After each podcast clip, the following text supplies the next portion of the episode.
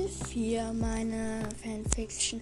Wundert euch nicht, wenn da etwas Krach im Hintergrund ist. Kapitel 4 Das große Fest. Etwa gegen Nachmittag schritt ich in die große Halle. Mein Umhang wehte hinter mir her.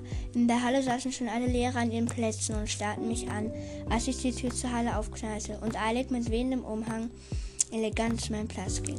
Allmählich trafen auch die Schüler, trafen auch die Schüler ein. Minnie erhob sich, um die Erstklässler im Empfang zu nehmen. Wieder dachte ich an Phoebe. Meine Gedanken wurden unterbrochen, als Minnie mit den Erstklässlern in die Halle kam. Unauffällig suchte ich, nach der Erstkla suchte ich in der Erstklässlermenge Phoebe, aber es waren zu viele und ich konnte sie nicht erspähen und erst recht nicht unauffällig. Als sich alle neuen Schüler vor der Lehrerbühne versammelten, begann Dumbledore seine jährliche Ansprache. Guten Abend, willkommen Schüler, willkommen Kollegen. Dieses Jahr bekommt ihr einen neuen Lehrer für Verteidigung gegen die dunklen Künste. Ich erhob mich und die Schüler und die Schüler drohend an. Professor Severus Snape. Die Lehrer klatschten, aber die Schüler fingen aufgeregt an zu tuscheln und einige fingen an zu weinen. Das Tuscheln war ich gewohnt, aber letzteres kränkte mich sehr. Natürlich blieb ich äußerlich kalt und blickte böse in die Menge, aber innerlich fragte ich mich, ob ich wirklich so verhasst war. Nun sprach Dumbledore wieder. Professor McGonagall wird euch nun den sprechenden Hut aufsetzen.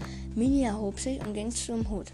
Patel Lewis, sagte sie, und, eine, und ein dunkelblonder Junge setzte sich auf den Stuhl. Minnie setzte ihm den Hut auf und ohne lange zu überlegen rief er Hufflepuff. Erfreut ging er zum gelb gekleideten Tisch. Als nächstes wurde ein Mädchen namens Nora Millers ins Haus Ravenclaw eingeteilt. Der erste Slytherin war ein schlagsiger Junge mit braunen Haaren. Er hieß Rick Johnson. Phoebe kam ins Haus Gryffindor. Als Slytherin ärgerte ich mich. Aber als Vater war ich froh, dass sie den ganzen Voldemort-Anhängern nicht zu nahe kam. Außerdem würde Minnie gut auf sie achten. Und jetzt extra für meine beste Freundin. Hier habe ich noch etwas, eine kleine Botschaft für dich. Hi, du verrückte Nudel. Ähm, ich wollte nur ganz kurz sagen, ich habe dich mega lieb. Und ich hoffe, dass wir für immer beste Freunde bleiben. Und ich habe schon eine gute Idee für dein Geburtstagsgeschenk.